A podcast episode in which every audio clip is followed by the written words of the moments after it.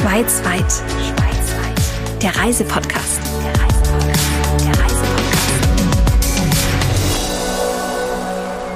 Die Schweiz ist das Original in puncto Wintersport. Es gibt autofreie Bergdörfer, Schneesicherheit bis Ostern und alles, was danach zu einem gemütlichen Hüttenerlebnis gehört. Wir reisen in dieser Folge nach Graubünden und dieses Mal zu einer Zeit, in der die Sonne über den schneebedeckten Bergen aufgeht, der eisblaue Himmel über den Skigebieten strahlt und sich Bären in den Winterschlaf begeben. Herzlich willkommen zur Winteredition Graubünden. Mein Name ist Sabrina Gander und der Podcast Schweizweit nimmt Sie mit in die schönsten Gegenden der Schweiz. Wer Lust auf viel Winter und Schnee hat, der ist auf jeden Fall in dieser Episode richtig. Der Kanton Graubünden erzählt sich selbst und ich spreche mit Menschen, die Bären retten, Festivals ins Leben gerufen haben und ihr Leben in Graubünden lieben. Petra Ruinatscher-Fausch ist zuständig für die Kommunikation in Davos Klosters und erklärt uns erstmal die Region, sagt uns, was den Winter hier auszeichnet und überhaupt, wir müssen ja erstmal verstehen, wo sind wir hier und was macht den Kanton aus. Mein Name sagt es schon, es ist ein kunterbuntes Gemisch an typisch graubündnerischen Geschlechtern. Einerseits starte ich jetzt mal mit dem Kanton, also der Kanton Graubünden, der ist deutschsprachig und nebenbei auch romanischsprachig. Das ist die einzige Ecke der Schweiz, wo diese Sprache zelebriert wird. Rund 63.000 Menschen sprechen sie und es gibt fünf verschiedene Idiome. Meine Mama beispielsweise stammt aus Walbella-Lenzer Heide, da spricht man ein eigenes Idiom. Mein Mann kommt aus dem Walmüsteier, da ist nochmals ein anderes Idiom und ehrlich gesagt, ich verstehe beide hin und wieder nicht. ich bezeichne mich als Exot. Also wenn wir von Graubünden als solches, als größten Kanton der Schweiz sprechen, dann sagen wir, ist es eine durchaus vielseitige Ecke. Ist auch der größte Kanton übrigens der Schweiz. Er besteht aus 150 Talschaften. Dann, wenn ich es jetzt mal so runterbreche, wo befinde ich mich jetzt? Wo war ich einst? Ich bin in Arosa aufgewachsen. Das liegt über dem Berg. Eine sehr kleine, wunderschöne Destination.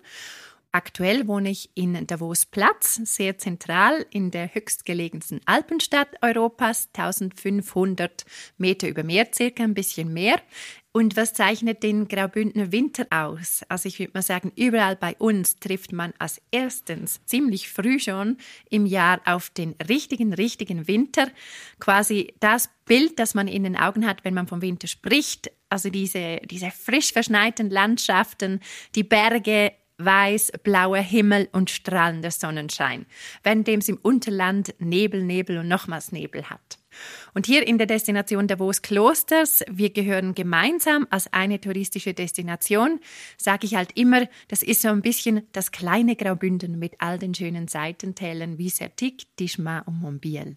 Unsere Winterreise beginnt und los geht es in Petras Heimatort Arosa, bevor ich Davos genauer erkunden werde. Lassen Sie uns doch gleich mit dem Herzensprojekt der Menschen aus Arosa starten. Ein Ort, den man von Kur aus nach 365 Kurven erreicht. Allein die Anfahrt nach Arosa lässt erahnen, hier oben auf über 1700 Höhenmetern muss etwas ganz Besonderes sein. Wer autofrei nach Arosa kommen möchte, kann das mit der Deutschen Bahn direkt nach Kur und dann weiter mit den Zügen der Rätischen Bahn bestens erreichen. Die spektakuläre Anreise führt durch zahlreiche Wälder, durch Tunnel und über Brücken wie das Langwieser Viadukt. Aber nun zurück zu dem einmaligen Projekt, das auf die Gäste wartet. Mit den Arosa Bergbahnen geht es entspannt noch ein Stückchen weiter hinauf auf die Bärenplattform, die auf über 2000 Metern über Meer liegt. Inmitten der natürlichen Berglandschaft zwischen Weiden, Sträuchern, Felsen und Bächlein leben hier tatsächlich Bären, die eine sehr besondere Geschichte haben. Hansi Schmid war lange in Zürich, aber sein Heimatdorf Arosa hat ihn nie losgelassen. Deswegen ist er froh, dass er als Verhaltensforscher nun der wissenschaftliche Leiter des Arosa Bärenlands ist. Ich sitze mit ihm auf einer Bank, im Blick die imposante Bergkulisse, die wie ein Kranz Schnee bedeckt um uns herum liegt. Wir sind auf der Plattform des Arosa Bärenlands und unter uns spielen gerade zwei Braunbären. Was ist also das Arosa Bärenland genau? Ja, das ist ein emotionales Konzept. Wir haben uns verpflichtet, ausschließlich Bären anzunehmen, die die internationale Tierschutzorganisation Vier Pfoten aus ganz schlechter, schlimmer, illegaler Haltung befreit und dann in solche Anlagen bringt. Und im Bärenland kommunizieren wir die erbärmliche Geschichte dieser misshandelten Bären und im Anschluss sieht man die gleichen Bären in einer freien Anlage in der Natur sich natürlich verhalten. Und es ist bekannt, dass die Bären seit Menschengedenken Menschen fasziniert haben und mit dieser Geschichte aus der Vergangenheit und das Erlebnis, die Bären hier in der natürlichen Landschaft natürlich beobachten zu können, das fährt einfach ein. Da können wir gar nichts falsch machen. Ich kann es nur beurteilen, was ich erlebt habe oder wie ich mich gefühlt habe. Man kriegt sofort Gänsehaut, denn man ist wahnsinnig nah an den Bären dran. Dann sieht man die Geschichte. Also da kommen mir gleich die Tränen, wenn ich sowas lese oder höre. Und du hast recht, das fährt einem direkt rein. Was bedeutet es für dich? Du arbeitest mit den Bären seit Jahren. Da sind ja auch schon welche gestorben. Was für eine Bindung baut man da auf? Ja, also ich bemühe mich stark aus wissenschaftlicher Sicht die ganze Tierhaltung zu beurteilen. Aber als Mensch und soziales Wesen gelingt es mir nicht, keine Bindung mit den Bären aufzubauen. Also es gibt eine Bindung wie mit einem Hund. Man bekommt die Bären gerne, obwohl wir immer auf Distanz gehen. Wir können die Bären nicht kuscheln. Wir sind immer nur über ein Gitter mit ihnen in Kontakt. Wir rufen nie die Namen und geben Futter weil die sollen jetzt Bären sein und sich nicht auf uns ausrichten. Und die Bären als Einzelgänger haben keine Beziehung zu uns. Aber wir, die hier arbeiten, wir bauen eine enge emotionale Bindung mit den Bären auf. Und wenn wir uns von einem Bären verabschieden müssen, das ist dann sehr schwer. Das ist traurig. Was ich ganz besonders schön finde, ist, du hast mir erzählt, wenn man hierher kommt, dann gibt es auch ganz viele Mitarbeiter, die einem auch die Geschichte hier immer näher bringen. Das ist ganz wichtig für euch. Ja, das ist ein wichtiger Bestandteil. Also mit dem Arosa Bärenland, da wollen wir neben der Rettung von misshandelten Bären auch für den Tierschutz sensibilisieren, auf diese Probleme aufmerksam machen und eben mit dem Bärland die Lösung zeigen. Und das Interesse der Leute an den Bären, an der Geschichte, an der Verhaltensentwicklung in Arosa, das ist eine sehr große Interessenlage, eine sehr große Nachfrage und da mussten wir oder durften wir personell aufstocken, um dem gerecht zu werden. Was hat dich in den Monaten und Jahren hier im Bärenland am meisten überrascht und berührt? Also stark berührt mich natürlich, wenn ich sehe, die Bären kommen an und laufen zehn Stunden verhaltensgestört an einem Gitter hin und her. Das ist dann schon belastend. Und herzlich erfreulich ist dann, wenn wir beobachten können, dass sie lernen, das natürliche Verhalten umzusetzen. Also sie lernen, dass eine Dole im Gehege nicht gefährlich ist. Sie lernen Nahrung suchen. Sie lernen, dass man auf Gras oder auf Erde laufen kann. Das sind Erstkontakte. Und das lernen sie in relativ kurzer Zeit. Sie lernen auch, mit anderen Bären umzugehen, Rangordnungen auszumachen, dann den Rangentscheid einzuhalten, einander aus dem Weg zu gehen und zunehmend das natürliche Verhalten zu beobachten, wie normale Bären im Freiland, das fährt auch uns ein. Das ist eigentlich unser großer Lohn. Das schweizweit erste Bärenschutzgebiet mit seiner Besucherplattform, dem Abenteuerweg und dem Erlebnisweg Arosa Bärenland ist unglaublich beeindruckend. Übrigens für alle Fotofreunde noch ein kleiner Tipp. Auf 2653 Metern über Meer steht der Weißhornbär auf dem Weißhorngipfel. Tradition ist es, ein Wunschband mitzunehmen und es dem Arosa Weißhornbären auf dem Gipfelplateau ins Fell zu binden. Und wer es nach oben geschafft hat, dem wird übrigens auch eine grandiose Aussicht geschenkt. Arosa ist kein Durchfahrtsort.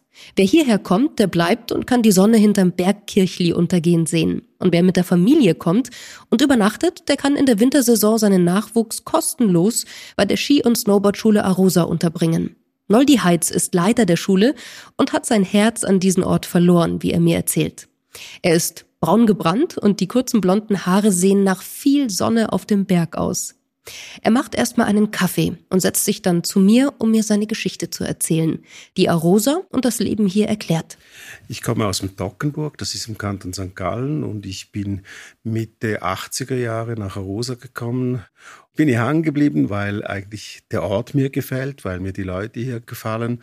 Es ist eine ja, Abgeschiedenheit, es ist aber groß genug, man hat einen guten Austausch mit den Kollegen und man kann Projekte irgendwie realisieren. Ich bin seit 98 Gischu-Leiter hier in Rosa. Also man ist offen für Themen. Wir probieren eigentlich auch unseren Ort weiterzuentwickeln. Ich habe nie das Gefühl, dass wir in Rosa stehen bleiben wollen. Also es ist ein konstanter Prozess, der nach vorne geht und ich schätze das. Darum bin ich auch hier oben und fühle mich zu Hause. Sie haben mir im Vorfeld gesagt, für Sie ist Arosa ein Kraftort. Vielleicht können wir darüber nochmal kurz sprechen. Was erlebt man hier, wenn man Ski fährt, Snowboard fährt oder alle anderen Schneesportarten macht? Und was macht das mit den Menschen? Das Skigebiet der Rosa ist kein anspruchsvolles Skigebiet. Es hat zwar einige wunderschöne neue Pisten, auch schwere Pisten, aber eigentlich fühlt man sich schnell zu Hause. Man kann sich sehr schnell orientieren. Wir sind extrem schneesicher. Das heißt eigentlich, das Wintersporterlebnis bezieht sich nicht nur auf die Pisten, sondern eigentlich auch auf das Dorf. Vielfach werden Sie sehen, dass im Winter die Leute sogar mit den Schlitten oder den Skiern auf der Dorfstraße fahren dürfen. Also es ist ein gesamtheitliches Bild. Dazu natürlich eben auch diese Vernetzung der Winterwanderwege mit den Pisten. Ich kann die Großmutter auf jeder Bergstation beziehungsweise Restaurant treffen. Es ist ein Generationenort. Die Großmutter kann die Enkel auf der Piste beobachten, kann ihnen zurufen. Und diese Verbundenheit, diese Ganzheitlichkeit gibt eigentlich ein Wintergefühl beziehungsweise Wintererlebnis, das wunderschön ist. Jetzt können Kinder hier was ganz Besonderes machen, nämlich an Gruppenunterricht teilnehmen. Und man glaubt es kaum, das umsonst. Ja, das ähm, Skischul-Inklusiv-Produkt, das haben wir miteinander entwickelt. Auch hier wieder eine verrückte Idee am Anfang, die dann eigentlich zum Laufen kam und immer noch ein Alleinstellungsmerkmal ist. Es gibt kein anderes Ort, das fähig war, das Produkt zu kopieren. Wir haben eigentlich gesagt, Kinder oder Familien, die nach Rosa kommen, denen möchten wir einen Mehrwert geben. Dieser Mehrwert besteht darin, dass die Kinder kostenlos dann bei uns den Gruppenunterricht besuchen können und eben diesen Wintersport erleben. Was erreichen wir damit? Zwei Sachen. Zum einen natürlich den Mehrwert für die Gäste und natürlich auch eine gewisse Attraktivität für Arosa. Und zum anderen machen wir ganz klare Nachwuchsförderung. Nachwuchsförderung für den Schneesport.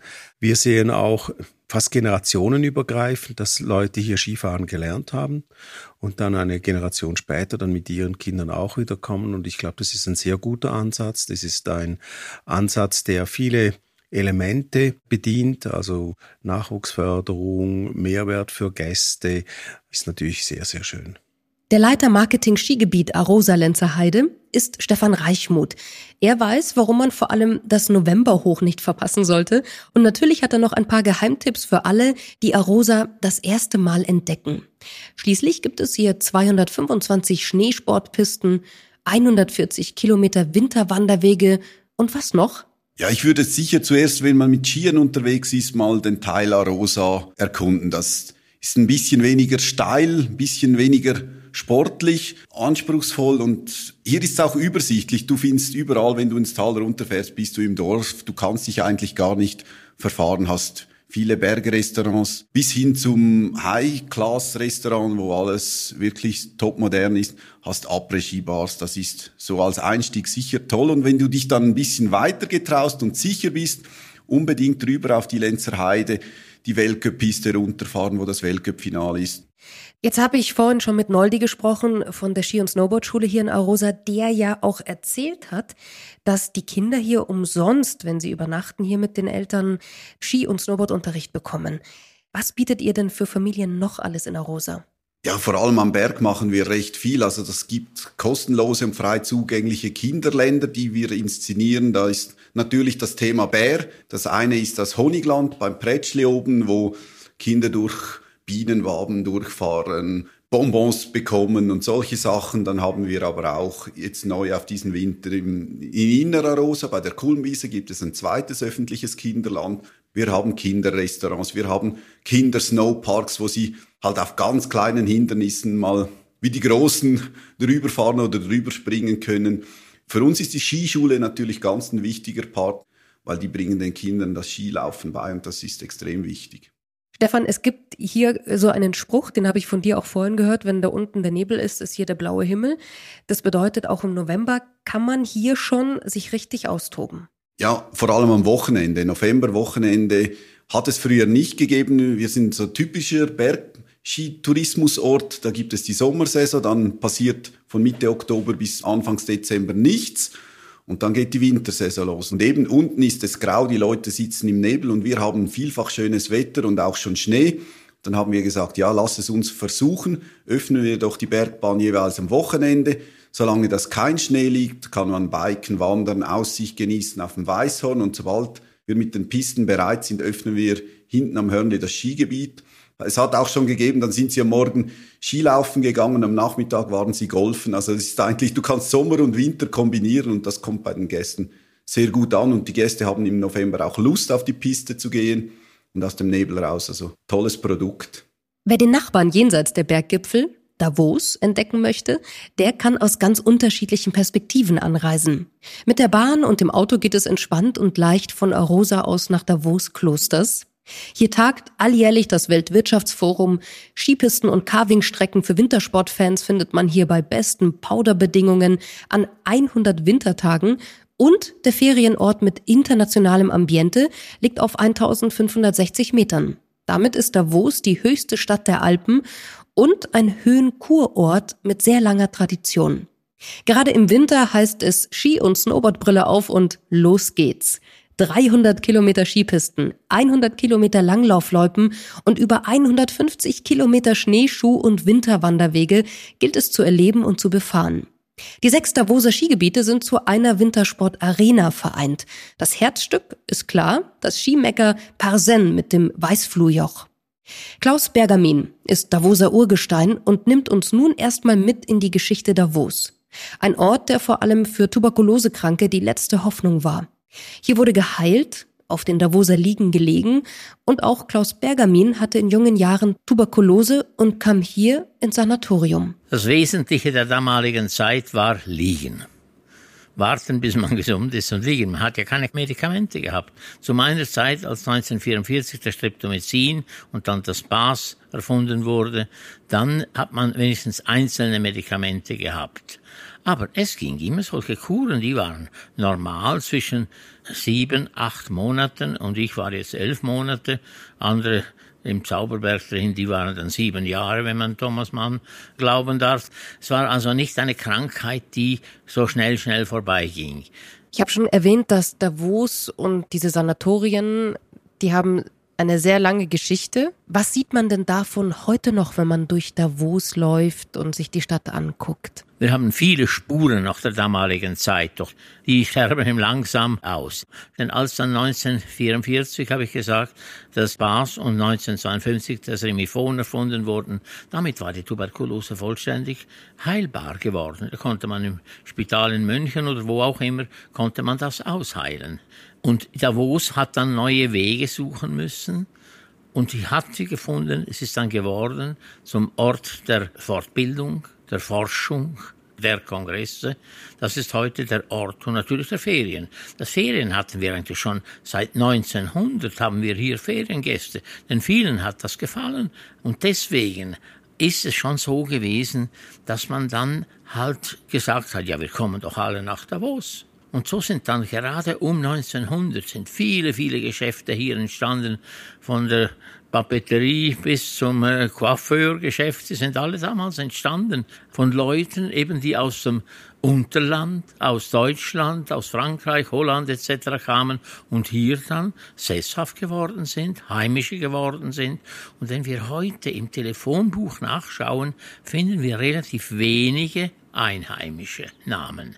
Ein kleiner Tipp von ihm ist sicherlich ein Energieort. Ein Ort, an dem man auftanken kann und den er liebt. Der Kraftort, den wir in Davos haben, ist für mich die Schatzalp. Ich merke es immer, wenn ich oben bin, wenn ich da ruhig werde. Und dann erzähle ich den Leuten immer auch von diesen Biostrahlen, die da oben sind, Bovis-Strahlungen. Und von diesen Bovis-Strahlungen sind Strahlungen, die der Boden abgibt. Und ich bin kein Esoteriker. Es wird gesagt, es bräuchte, der Mensch bräuchte etwa 16.000 solche Strahlungen, wenn er normal gesund ist. Und dort oben hat man nachmessen können und das waren 24.000 sind dort oben. Also von dort ist es, physikalisch ist es nachgewiesen worden. Aber auch ohne das Nachweisen sind die Leute ungemein gerne oben. Das ist die Schatzalp für mich. Und um das selbst zu erleben, setze ich meinen Spaziergang durch Davos fort. Vorbei an den kleinen Straßen, Arkaden und immer im Blick die Alpen, die als eindrucksvolle Kulisse zum Greifen nah in Davos sind. Mit der Zahnradbahn geht es dann circa 300 Meter nach oben auf die Schatzalp. Mit jedem Meter in diesem historischen Gefährt habe ich das Gefühl, die Zeit ein wenig zurückzudrehen. Und das passt zu dem Anblick, den ich oben bei der Ankunft dann habe. Man schaut über Davos hinweg und in die unglaublich schöne Berglandschaft hinein. Man fliegt praktisch mit dem Blick in die verschneite Bergwelt um Davos. Und das ist unfassbar schön. Und ich glaube Klaus Bergamin sofort, dass man hier oben auftankt. Das ehemalige Jugendstil-Kurhaus, das heute ein Hotel ist, liegt imposant und alleine auf dem Hügel. Hier hat Hollywood gedreht. Thomas Mann hat sich zu seinem Roman Der Zauberberg inspirieren lassen und alles ist ein wenig gemächlicher. Der Hoteldirektor des Hotel Schatzalp, Paolo Bernardo, nimmt uns mit in die Geschichte der alten Mauern und erzählt auch, warum man hier entschleunigt. Wenn man hier oben den Berg betritt, hat man das Gefühl, man hat, ist auf einer Zeitreise. Alles scheint langsamer zu gehen. Man hat überall Sitzbänke in dem Wandergebiet, der Sessellift, Zweiersitz, keine hypermodernen Lifte, sondern ein einfacher Lift, ein Sessellift, der einen Gast in siebeneinhalb Minuten, also relativ langsam für die heutige Zeit, auf den Berg bringt zum Skifahren. Und ja, man nimmt sich mehr Zeit für sich hier oben. Es gibt, abgesehen von der Natur, wenig, was einen ablenkt. Jetzt bist du zuständig für dieses wunderschöne Hotel. Das ist riesengroß, hat einen eigenen kleinen botanischen Garten. Und es ist alles sehr historisch eingerichtet immer noch. Und noch dazu weiß ich, dass du die ganzen Geschichten aus diesem Hotel sammelst und immer wieder Neues entdeckst. Wer waren denn hier so die Gäste, die wahrscheinlich herausstechende historische Persönlichkeiten waren, die auch hier waren? Es gab ganz viele. Es gab, ich habe das schon gesagt, Kaiser Wilhelm war nie hier, hatte aber drei Zimmer reserviert. Thomas Mann selbstverständlich war ein Tagesgast, war zu Besuch hier. Es gab ganz viele Adlige, überwiegend aus Europa, aber auch aus der ganzen Welt aus den arabischen Ländern, aus Südamerika, überall und haben hier zu Sanatoriumszeiten ihre Kuren verbracht. Und wie ist so die Stimmung, wenn man hier oben ist, wenn das Hotel sich füllt und in diesen alten Seelen die Menschen essen und dinieren? Was ist das für eine Atmosphäre hier oben? Es ist sehr, sehr gediegen, sehr ruhig. Alle haben Zeit. Wir haben keine Fernseher in den Zimmern, so dass auch die Gäste eher motiviert sind, miteinander die Zeit zu verbringen, vielleicht auch länger an der Bar bleiben, abends noch einen Abendspaziergang in der Abenddämmerung machen und miteinander reden und die Zeit miteinander verbringen. Du hast vorhin das ja schon angesprochen, der Berg gehört ja hier dazu. Der Zauberberg, so haben ganz viele Menschen ihn wahrscheinlich im Kopf durch den Roman von Thomas Mann. Was kann man hier rundherum im Winter vielleicht auch noch erleben, außer Ski zu fahren? Die Wanderwege sind da. Wir haben eine eigene Schlittenbahn, die wir hier oben betreiben, die für drei Kilometer runter nach Davos. Unten in Davos die Langlaufloipen und wandern, wandern in der Natur. Du bist ja selbst vor einigen Jahren hierher gezogen. Das heißt, du lebst auch hier, du wohnst hier und arbeitest hier oben.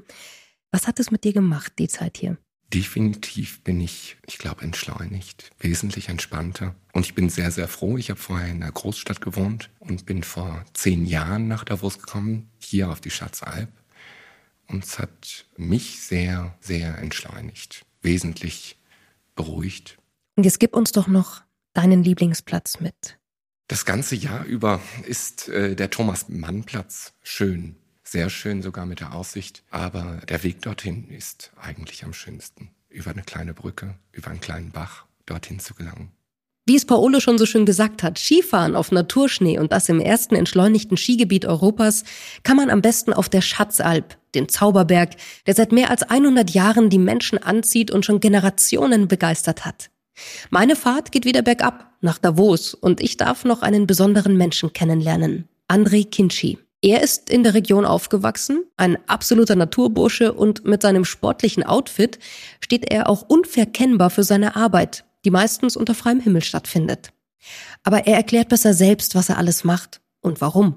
Also ich habe ja jahrelang als Forstwart gearbeitet, im Sommer im Wald und im Winter als Schneesportlehrer in der Ausbildung Und dann hatte ich einen schweren Unfall und musste meinen Sommerberuf irgendwie anpassen und habe so die Ranger-Ausbildung gemacht und bin jetzt eigentlich auch für diese Ranger-Aufgaben im Forstbetrieb zuständig. Es gibt auch ein Herzensprojekt von dir, das ist ein ganz besonderer Naturerlebnispfad. Was genau ist das und wo finde ich den? Also das ist der, der Gwunderwald. Der Name entsteht von, ich wollte den Besuchern den Gwunder wecken. Also Gwunder ist die Neugierde, die Wunder der Natur aufzeigen. Und daher habe ich diesen Naturerlebnispfad gebaut. Das ist ein Pfad, schweizweit ziemlich der größte Pfad in dieser Art. Den kann man im Winter mit Langlaufskien begehen, mit Schneeschuhen begehen. Die Objekte im Posten werden halt einfach nicht unterhalten, aber man sieht das. Aber vor allem ist es ein Sommerprojekt, wo rege genutzt wird. Der ist etwas außerhalb von Davos, also zwei Kilometer außerhalb, ist aber ein Wegnetz von 13 Kilometern. Es sind acht verschiedene Pfade, die man kombinieren kann, die man mit ÖV anreisen kann wo überall ein Restaurant ist, wo auch wichtig ist und von dem her sehr interessant für die Besucher, ja. Du hast gesagt, du wolltest die Neugier wecken bei den Besuchern. Was sieht man alles? Was erlebt man da alles? Es sind halt alles Aktivposten. Also jedes Thema ist irgendwie aktiv dargestellt und das ist ja schon Neugierde an und für sich, oder? Und äh, ist natürlich ideal auch für Familien, für Kinder, aber auch für Erwachsene, weil es gibt kleine interessante Infos zu jedem Posten und dann aber das Aktivspiel ist jeweils sicher das Zentrale. Jetzt abseits von diesem Unfall, was war der Impuls, dass du da drauf gekommen bist? Ja, ich hatte dazu mal das Gefühl, dass das noch fehlt in Davos, dass irgendwie ein touristisches Angebot in diesem Bereich noch fehlt. Ich war Naturmensch, ich war durch die Schneesportlehrerausbildung viel mit Touristen auch zusammen, habe aber dann mit dem aufgehört und das hat sich wie ergeben. Dann ist es im Bereich, wo ich wohne. Der Wunderwald geht vor meinem Haus vorbei und so hatte ich das Gefühl, ich möchte auch mal etwas außerhalb von Davos, von der Stadt machen, damit vielleicht die außerhalb, die, die Region dort auch etwas profitieren kann. Und äh, ja, so hat es verschiedene Beweggründe. Dank André kann man also die Natur auf spielerische Weise entdecken in Gwunderwald. Der 13 Kilometer lange Naturerlebnispfad in der Region um den Heidboden in Davos berührt Kopf, Hand und Herz und eines ist sicher, sie werden sich auf jeden Fall gwundern. Graubünden gilt es zu entdecken, am besten mit den Einheimischen an der Seite und natürlich auch im Frühjahr und Sommer. Dazu gibt es übrigens eine weitere Episode des Schweizweit Podcasts. Hören Sie doch mal rein und entdecken Sie die Steinböcke, den größten Bikepark des Landes und ein verstecktes Bergdorf, in dem Sie Urlaub wie anno dazu mal machen können. Übrigens, für Ihre Anreise können Sie Ihr Auto auch zu Hause lassen. Wer mit dem Zug in seinen Skiurlaub starten möchte, kann dank der Kooperation von Deutsche Bahn und Rätische Bahn eine klimafreundliche Anreise in die Schweizer Skigebiete planen. Auf dem neuen Portal Winterrail gibt es alle Infos, damit Sie autofrei nach Arosa, St. Moritz, Davos oder Kranz Montana reisen können. Und natürlich gibt es auch alle Infos zu diesem Podcast und zu allen Highlights der Schweiz unter myswitzerland.com. Schweizweit. Schweizweit. Der Reisepodcast.